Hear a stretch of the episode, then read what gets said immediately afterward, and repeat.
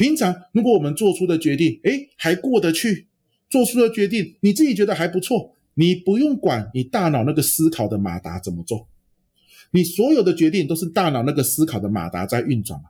可是今天你常常做出让自己后悔的决定了，你常常觉得如果时间能重来就最好了，那你最好明白那个思考马达出了什么问题。Hello，欢迎收听台版米兰达的只感可废，我是主持人 Shannon，用一杯咖啡的时间来聊聊职场和人生。你一定同意，思考力很重要，甚至可以说是 A 咖和 B 咖之间的分水岭。今天我们很荣幸再次邀请到台湾知名的注意力设计师，同时也是学生遍及科技业、服务业、教育业等领域的专业讲师曾培佑老师，来教我们有效思考的方法。现在就让我们用一杯咖啡的时间聊一聊培佑老师启动思考马达的秘诀吧。今天非常欢迎培佑老师再度来到了本节目。然后呢，上次培佑老师上节目的时候带来你的两本书，就是这个呃表达吸睛跟极度吸睛。然后呢，短短不到一年的时间，你又带来了一本新书，你真的好好厉害，好多产哦。那你的新书呢，叫做《思考马达：从生活到工作四步骤，高效运用你的大脑》。那我很好奇，您呃写这本书的初衷，因为感觉上这本书是跟思考有关。那性质上跟前两本好像不太一样。呃，其实我我会写这本书哈，当然啦，从架构出来到写成大概是三年的时间。可是呢，我一直起心动念想写这本书，大概是呃快十年的时间有了。为什么？因为随着我们出社会，然后开始工作，我常常听到我身边的朋友说：“哇，我好后悔做这个决定。如果时间可以回到一年前、两年前，我重新。”为这件事情做决定的话，我当时就应该要怎么样？我们常常听到这样的话。那随着我们年纪往上走，或者是我们的在职涯上面年资越来越深，我们做的决定越来越重要，对不对？好，那这个时候，当我们说后悔的时候，成本越来越高。千金难买早知道，而且这个早知道的成本越来越高。可是为什么他总是会做出他自己事后回想后悔不已的决定？其实是当初在做决定的时候，那个思路。那个思考的路径有没有让你哦真的是思虑周全，然后做出让你不会后悔的决定？所以，当你思考的越周全，你做出的决定越有品质啊！所以，当身边的人一直在跟我讲说啊，我好后悔那样，我好后悔这样的时候，我就陪他一起回到当下，说来，那假设时间当然不能重来嘛，可是我们真的回到三年前，当时你怎么考虑的？我一步骤一步骤一步骤，我们一起来重新思考一次，然后发现得出的结论跟他当下做的决定真的是不太一样诶。好，那这个就是一种思路的整理。那我很希望在这个时间点能够跟大家分享，尤其现在时代变化的非常快速，我们常常说都不知道明年会发生什么事。好，时代变化的越快，我们更需要在当下做决定的时候好好思考。做出高品质的决定，好，所以这本书叫《思考马达》，它其实就在什么，让你要做决定的时候，能够做出事后不会后悔的决定。好，那给你这样的步骤，这样子，哎，这是我写这本书的初衷啊。对对对，而且其实这样子想起来，您。前两本书是跟表达有关嘛？但是其实思考是一个更源头的问题，对吗？是，就是感觉上，如果你思考很会思考的话，你的表达自然就会顺利很多。没错，没错，因为因为我们都知道一件事啊，我今天说啊，我好想要去运动，不然我去打篮球好了，你就去球场。你就算从来都不会打篮球，你看着人家在球场打球打三十分钟。今天你下去运个球投个篮，大概也就没有问题，对不对？可是如果你今天告诉自己说啊，我好想要学习思考，让我做出的决定更有品质哦，那个人很像很会思考诶你坐在旁边看他一个人坐在那思考，你看三十分钟，你还是不会思考的。OK，所以你觉得运动很重要，你看别人运动，你接着去，你也大概可以运动个样子出来。但是如果你觉得思考很重要，你看别人思考，你哪怕看三年，你还是不会思考的。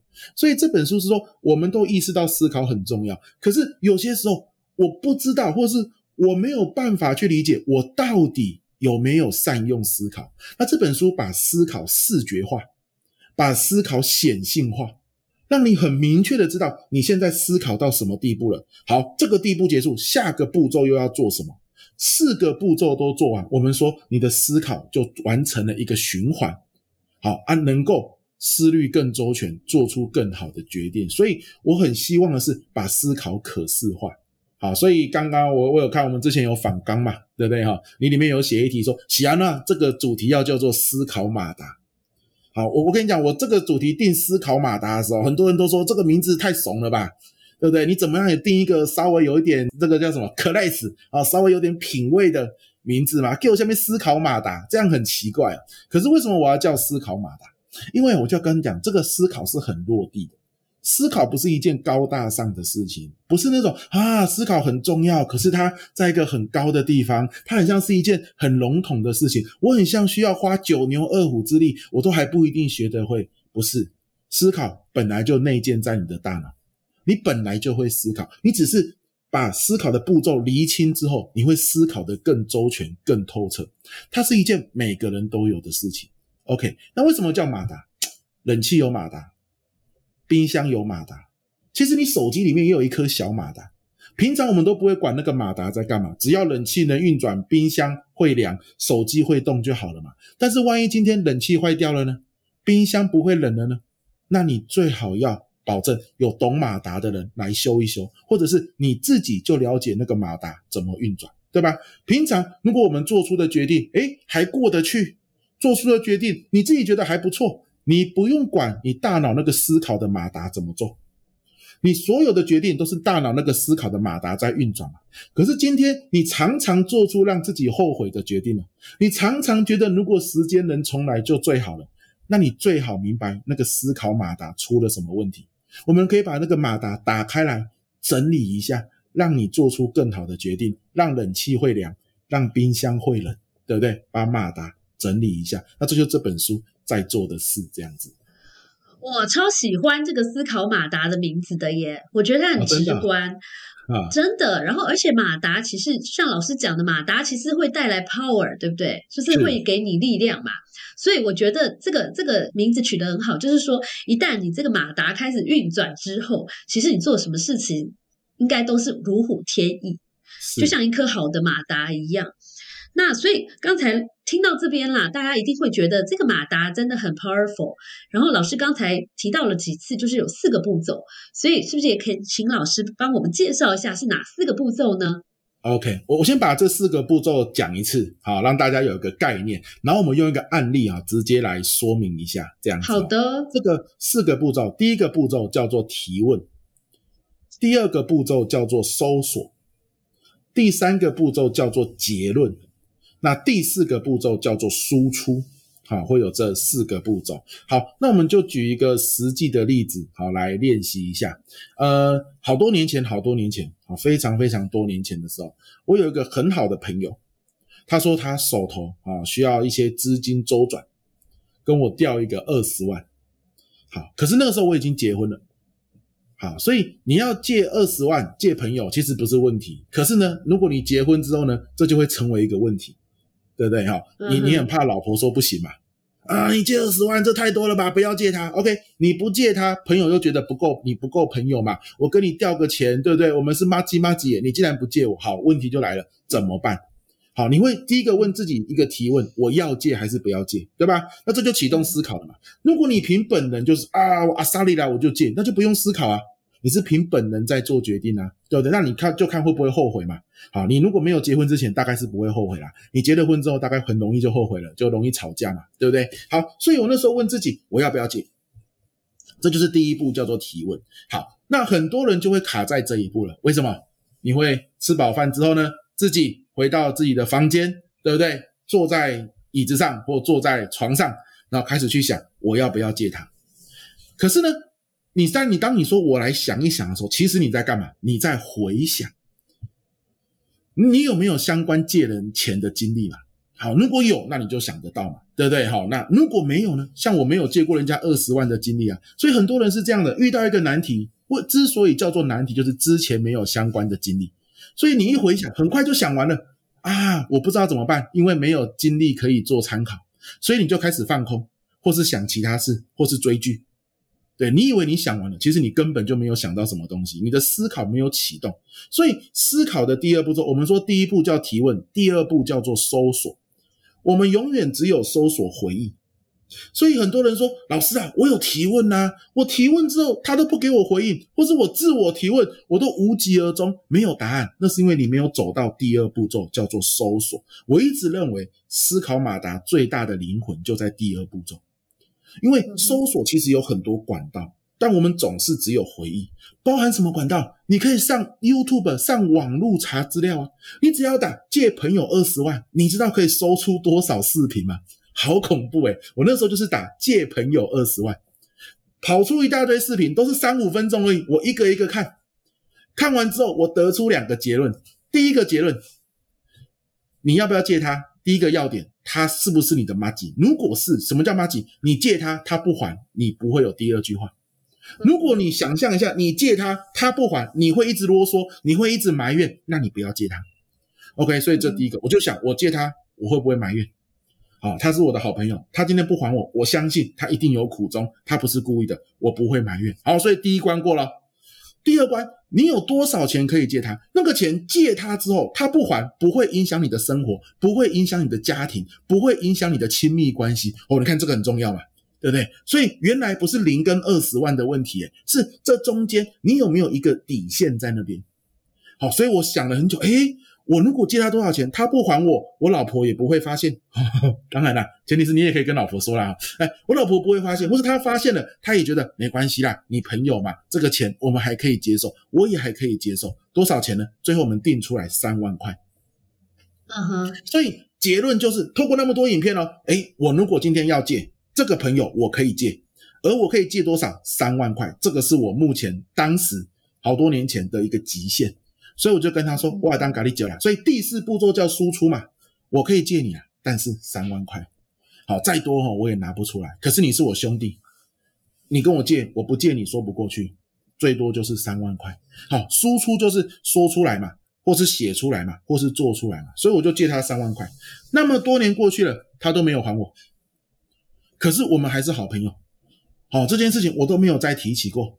他也不会因为这样子啊不好意思跟我见面，因为我都跟他讲，你不还我，我知道你手头啊一定有最优先的事项要处理，这笔钱我不急啦。我说借你了，你就是有机会再还我就好。那你看，我多年前做下这个决定，直到今天我不后悔。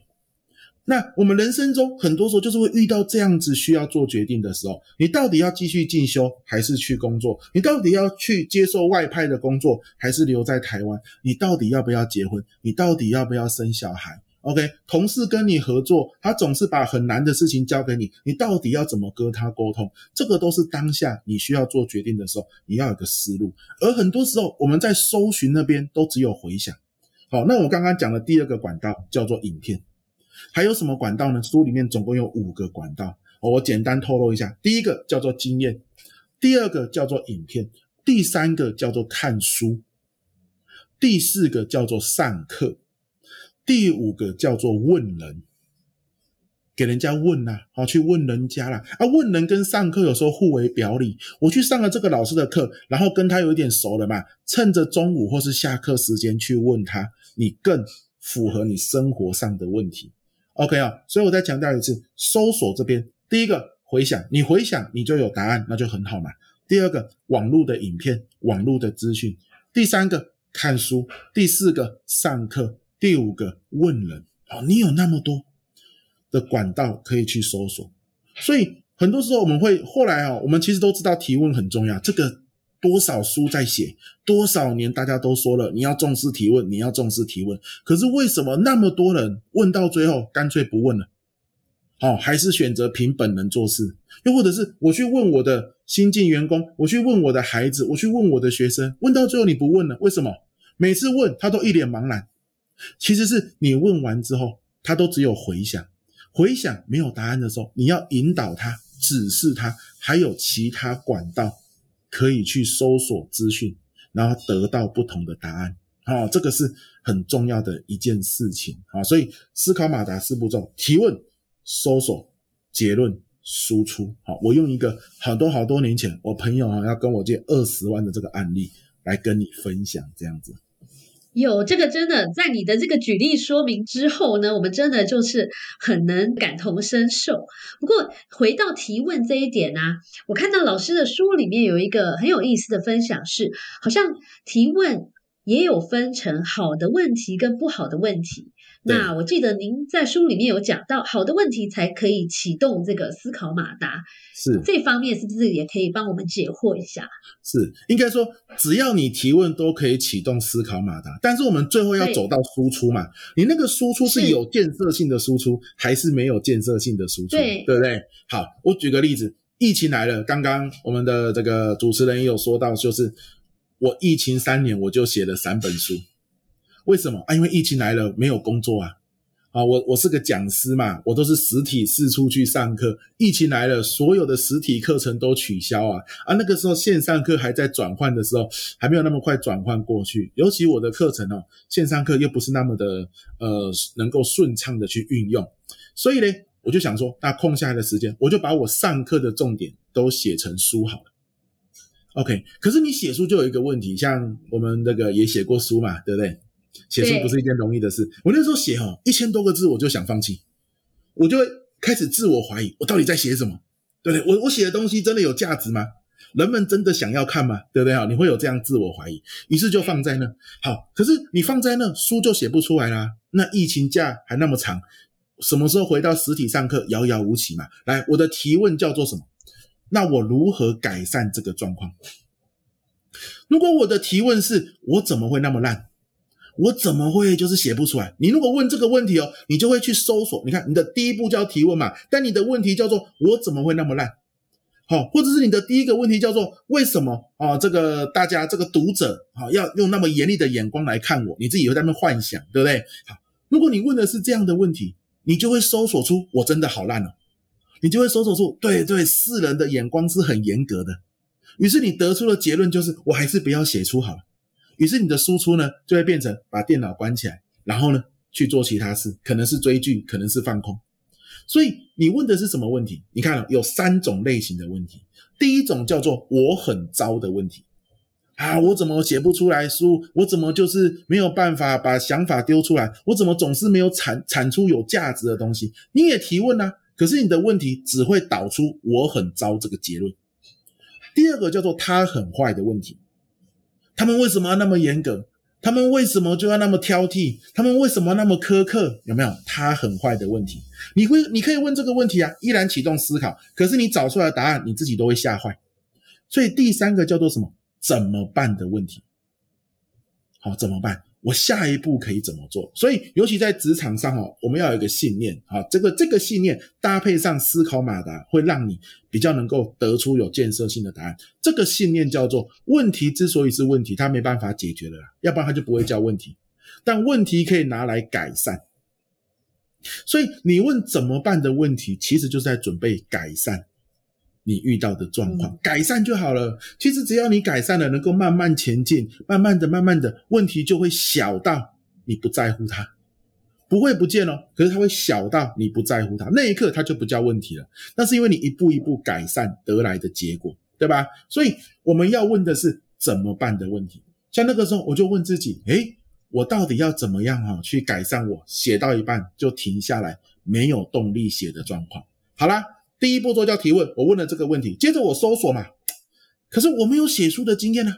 我问我自己，我要怎么样改善停笔不写的状况？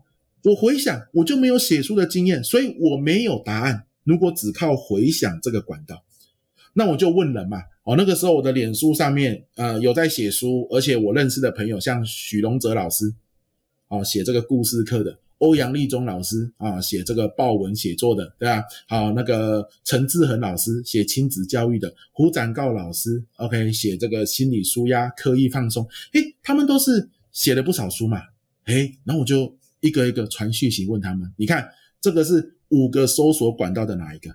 最后一个访问他们，对，问人，我改问，我就问，诶。怎么样哈？你写书可以吃，你都不会有那种心里面说啊，我好烂，我好弱，我写的东西一定没有人要看，你都没有这种压力过吗？好，我就每一个都问哦，他们每个人就给我很多答案。你看我是不是收集到很多资讯？好，这是第二步，叫做搜索。我没有上网去查，我没有看书，我直接问了。反正管道你自己选嘛，你也可以五个管道都用过一次，你也可以选一两个你觉得这个提问最适当的管道。好，我就是问人，问完人之后搜索到很多资讯。第三步骤叫做结论，结论有个关键。就是你要把很多的资讯归纳出一到三个结论，因为结论很多跟没结论是一样的，我们都有选择障碍，所以你要很刻意的整理出一到三个结论这样，然后最后呢输出就实际去做嘛。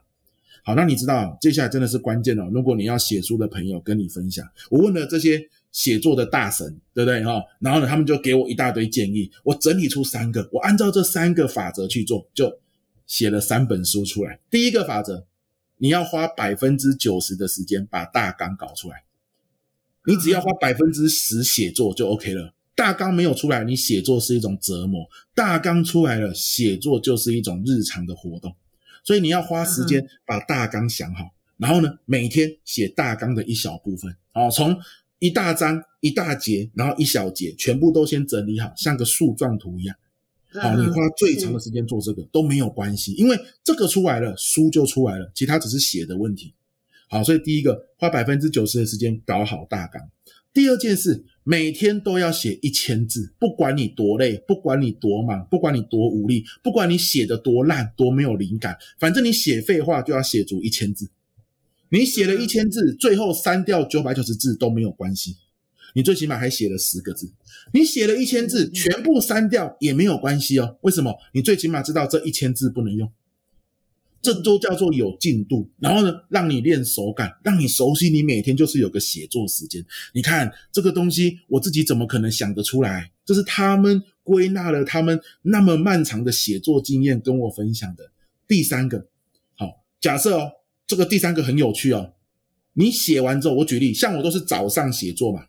你晚上要睡觉前第一件事，把 Word 先打开。哦，你那个写作档，你不要电脑一打开跳出的是其他东西，然后你觉得很烦。就是 Word 先开好，电脑一开就是那个 Word。好，咖啡你要喝咖啡，先晚上先泡好，先冰起来。好，所有该做的事情都先准备好。反正你起来第一件事，能多轻松进入到写作的状态，就多轻松进去。哦，不要写作前还一大堆步骤，搞到最后你什么都没做。真的就决定回去睡。对呀，你光点开那个 Word 档，要先开资料夹，里面又有小资料夹，然后再开 Word 又怎样？你每点一个，你心里都觉得我今天要不要写？我今天要不要写？最后就没写了。而他们是什么？一打开就是 Word，直接写。好，直接开始写。他说：“你就是要掌握，我就是掌握这三个法则，每天一千字。其实我直到现在，我已经在写第四本书了。我现在就在写第四本书的大纲。啊，如果没有意外，大概会是故事类的。啊，就是对我待会儿我待会儿下了节目就要去写大纲，马上把这这三个方法运用。但是老师，我觉得这三个，首先我要夸奖一下老师，您真是太会归纳了。您刚才说的那三种问题，就是呃。”我很糟，然后他很坏，你很坏，然后还有什么怎么做嘛？我觉得这个真的可以囊括这个全世界所有的问题耶，超会归纳。这这个不是我归纳，这个是那个被讨厌的勇气。被讨厌的勇气就是讲阿德勒的学说嘛。阿德勒，阿德勒的智商式的桌上就放了这三面柱。OK，对，我们把它拿来用这样子。对对对。哦，好好好。当我们有了这个领悟之后，我们就要有意识的刻意练习，让自己去问一些怎么办的、怎么做，就是一些跟号有关的问题，因为这样才是有建设性的。是。另外就是您分享的那个写作的诀窍，我觉得除了写书之外，其实呃，对其他只要是文字，就是有用用到文字的人，其实都挺实用的。包括比如说。呃，学生写论文啦，对不对？写论文也是个可怕的事嘛。或者是我们上班族写什么提案、写计划书，其实我觉得前两个方法我以前都用过，我觉得非常棒。然后第三个方法是我第看完你的书以后才第一次听到，我觉得很棒。因为说真的。有的时候就是一定要开好 Word 在电脑上，千万不能开成 Netflix，开成 Netflix 就完了。你就想啊，那我先追下去好了，然后最后就变成一整天都在耍废这样。好，然后呢，我老师，呃，这本书里面还有蛮好的一点，就是也提点我们，就是呃，很多时候呢，虽然每个人天生都有这个思考马达，但是有时候它会宕机，对不对？有一些东西会让他没有办法启动，比如说像呃，就我们上班族来说，比较常碰到就是有情绪的时候，尤其是负面情绪的时候。但是其实呃，在这个职场人生压力挺多的，有的时候。比如说，你很努力的做好一件事，可是可能又被嫌弃啦，或者说又碰到一些不是你可以控制的事情，难免会带来一些负面的这个压力或者情绪。那在这个时候呢，我知道老师也是排解情绪的高手，可不可以分享我们几招呢？哦，我我我跟你讲啊，刚好是相反，我就是一个很容易，我很久很久不是很久啊，就是早期职涯早期的时候，我常常就是被情绪一来哦，淹没了我的理智。然后呢，说出或做出一些事后很后悔的事，那我们我们就会知道一件事哦，其实古今中外，尤其我学历史的嘛，我们都知道，在职场上或是在办公室的时候，公事啊，公事公办那个公事哦，理性要大于感性。好，生活中感性大于理性，那个都没有意见。但是你在职场上，你理性要大于感性，你才可以做出当下最适合的决定。好，如果你感性大于理性，通常你就会做出让你后悔的冲动的行为。OK，可是很多时候人家就是会一秒惹怒你，人家就是一秒让你很伤心啊，对不对？好，那这个时候怎么办呢？如果原则一叫做职场上永远你要理性大于感性的情况，当你意识到你的情绪很澎湃的时候，我们就要借助啊，有一句话李怡婷老师写在《一句教养》里面的，叫做“情绪是大火”。火来了，先跑再说。好，你可以选择快速的离开，你可以选择好先休会三分钟，你可以选择先不要讲话，让自己深呼吸三次，冷静下来，对不对？如果你可以选择的话，好。可是，在职场上，有些时候是你没有选择，你情绪就来了哦，那你这个一时冲动，这个时候要怎么办呢？所以，职场是这样，他没有时间让你情绪慢慢的平复下来。他一秒钟惹怒你，你就要有本事一秒钟让自己冷静下来。好，怎么做到这件事？好像我，像我，有时候我去提案，然后呢，或者是我去跟别人谈一些事情，诶，他讲的话，他的行为一秒钟惹怒你，有没有？我在提案，他一直在划手机，划一划，他还会笑出来。那你就是一秒钟被惹怒嘛？我们花那么多时间去做这个提案，你这边看手机看到笑出来，什么意思？好，那这时候怎么办？怎么办？你怎么样可以一秒钟平复？你正在做简报，你不能跟他说：“哎，我们休会五分钟。”尤其我们是去提案的人，是吧？好，我的手机这个时候我就会按很很不经意的，手机是放在提案桌上嘛，按一下手机，荧幕一打开是我儿子跟我老婆的照片，好，是我们第一次出国去玩的照片。看到这张照片，就会让我心情平静下来。这个是你要刻意去找寻。哪一个视觉的效果，而且是要放在你容易看到的地方。有些人就是放在自己的办公室办公桌上，他气冲冲的回到位置上，看到那个照片，可能是一棵树，可能是一个合照，啊，可能是一个去哪里玩，你觉得特别开心，你拍了一个景色的照片，比如花莲七星潭啊，还是什么，你一看到它，就会有一些回忆快速的涌上心头，而这个回忆，快乐的回忆，温暖的回忆，悠闲的回忆啊，能够让你的怒气。开始下降，能够让你的大脑转移注意力吧，不会钻牛角尖。好，所以常常我们在提案的时候遇到这样的情况，我就马上看一下那个照片，想起我们第一次去日本玩的样子，哇，情绪会有一个转换，不同的画面会跑进来，诶，瞬间那个情绪就会下降，理性又会大于感性。好，我会做出当下最正确的决定，对吧？哦，什么叫最正确的决定？忽视他的笑声嘛，对不对？好，然后呢，把目光看向可能另外一个 key man，好，专门针对他好好的讲嘛。好，所以快速的让自己情绪平复。我就常常看在《经理人》杂志也好，在这个商周也好，在很多的职场类的杂志，可虑也可虑尔也好，就很常提到这个叫做无感情绪平复法。很常提到呢，大概三五期就有一次要提到这个东西呢。我就想说，可见我们多需要啊！对呀，就很需要。而且他为什么会一直被提到？比比起其他的情绪平复法，他被提到的次数多很多。就是因为在职场上，你没有办法慢慢来，还会教你去散步。开玩笑，你哪有时间去散步？你如果有时间去散步，你就不会有这个问题嘛，对不对？你要快速平复，就是来有没有一个画面？有没有一首歌？或是一个旋律，好，有没有一个味道？啊，所以你可能在身上有你，比如说今天出去玩，哇，那个地方的味道你就是特别喜欢，然后那个味道让你觉得很很很这个 casual 哦，然后你很去哦，你想要把它带回来哦，你有时候把它变成身上的香水味或什么的，买那个类似的味道哦，穿类似有味道的衣服，让自己可以平稳下来。有没有一个触感？当你很生气的时候，你手握着什么东西，或是摸着什么东西，它会让你马上转移注意力，去想到其他的。这个是你要刻意去养的。养哦，养东西的养哦。我们说你的环境是要养出来的，其实这些物品也是要养出来的。OK，那你要养哪一个？你五个选一个就好，你不要养那么多嘛，很累嘛，对不对？那只有一个关键，你养的这个东西是快速可以摸到的。有人说我我的五感情绪平复法是什么？去公园散步，不是说不行啊。可是你想象一个画面，你现在在会议室，有人一秒惹怒你，你是要怎么去公园散步？